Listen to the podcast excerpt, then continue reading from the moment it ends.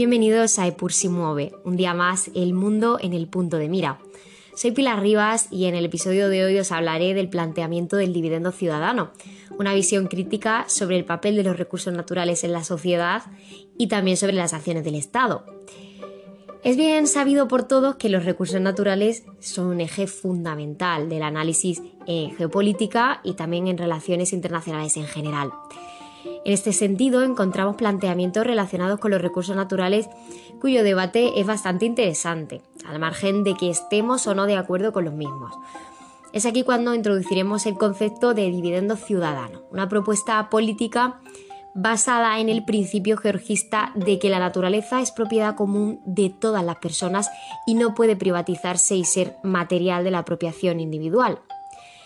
El georgismo, que acabamos de mencionar, es comúnmente llamado así por Henry George, su más conocido teórico. Es una ideología económica que afirma que los individuos son dueños de aquello que logren crear, pero que todo aquello que es proporcionado por la naturaleza, sobre todo en este caso la tierra, pertenece a toda la humanidad por igual. Continuando con esta definición, el concepto de dividendo ciudadano fue creado por Thomas Paine en su libro Justicia Agraria del año 1797 y se considera un antecedente de la renta básica universal. Por tanto, vemos que esta idea no es precisamente nueva.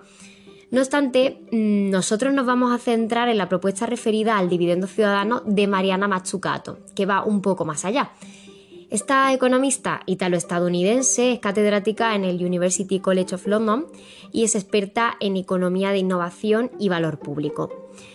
El concepto de dividendo ciudadano que plantea Matsukato se refiere a que el Estado toma un porcentaje de la riqueza que crea con sus inversiones, la coloca en un fondo y luego la distribuye entre los ciudadanos.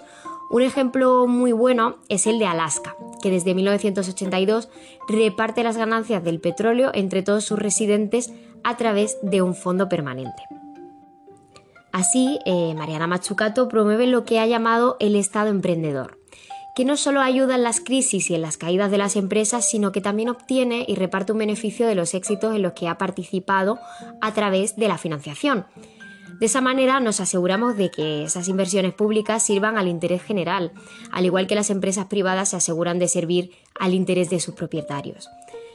Por tanto, la autora no contempla el sector público como un distribuidor de caridad, por ejemplo a través de la renta básica universal, sino como un creador de riqueza.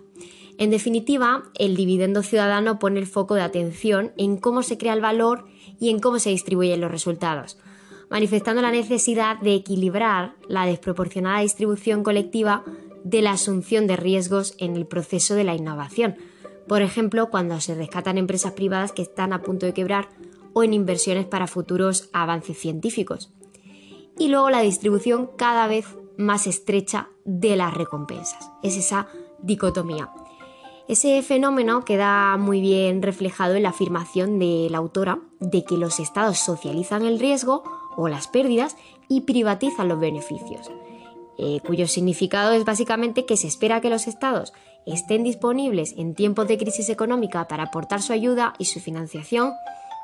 A aquellas empresas que estén atravesando dificultades eh, o también estén presentes en la inversión en I de más pero que cuando eh, la economía funciona correctamente y va creciendo, gracias también a la ayuda pública que han recibido pues, muchas compañías privadas, ya sea aportando dinero para la financiación de proyectos concretos o rescatando empresas que están al borde de la quiebra eh, o con las infraestructuras públicas, entre otras, se ignoran los gobiernos y un pequeño número de personas, por ejemplo, pues empresas determinadas, se van a beneficiar económicamente de los éxitos.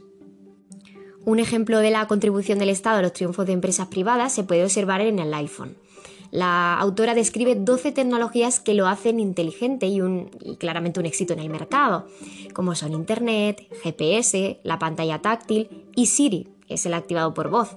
Son algunos de los mejores resultados de las tecnologías que posee el teléfono y su investigación ha sido también financiada en parte públicamente.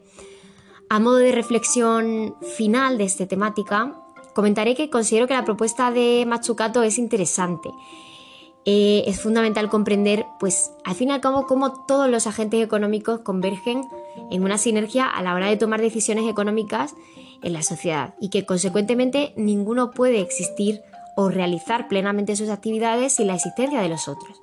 Esto es, para que funcionen las empresas tiene que haber mano de obra procedente de las familias.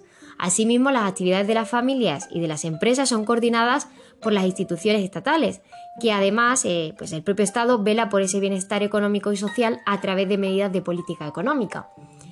De esa forma, el esquema y el sistema económico en su conjunto no puede darse tal y como lo entendemos sin la contribución de todos. Así como empresas, a través de la privatización de los beneficios, eh, que es lo que se mencionaba por parte de la autora, también se debe contemplar que las empresas crean muchísimas, eh, muchísimo valor en, muchas zonas del territorio con el desempeño de sus negocios. Generan empleo, atraen otras inversiones, proporcionan formación a los trabajadores, eh, consiguen reavivar áreas geográficas en cuestión o también contribuyen a la buena marcha de otros sectores económicos que participan en el proceso productivo y por ello tampoco reciben una contraprestación equivalente del gobierno por esa acción que generan. Por tanto, no hay que olvidar esas, dos sinergias importantes que tienen eh, los factores que contribuyen. Sin embargo, también estoy de acuerdo en la idea general de que el ciudadano ha de beneficiarse del dinero que ha aportado al éxito de los proyectos de las empresas y al rescate de las mismas en malas épocas. El dividendo ciudadano puede ser complejo de aplicar a gran escala, pero pone en relieve pues, un asunto que antes en otros momentos no se había debatido y que sin duda debe ser discutido para ver posibles formas de solucionar esa problemática de desequilibrio en las aportaciones. En este episodio hemos desarrollado pues, dos aspectos que han sido muy hablados durante muchos años y lo siguen siendo actualmente en las relaciones internacionales. Los recursos naturales, con el ejemplo que matizábamos, por ejemplo, de Alaska del petróleo, y la forma en la que interviene el Estado en la economía. Esto se ha planteado desde la visión de la propiedad común de los recursos naturales y también con el papel del Estado emprendedor que hemos mencionado por parte de Machucato, cuyos contribuyentes pues, van a beneficiar de esas innovaciones que el Estado ha promovido. Me gustaría preguntaros cuál es vuestra opinión al respecto. Déjanos las ideas en los comentarios y bueno, eso es todo por hoy. Nos vemos en la próxima semana con muchísimos más temas interesantes para tratar aquí siempre en Epur se mueve.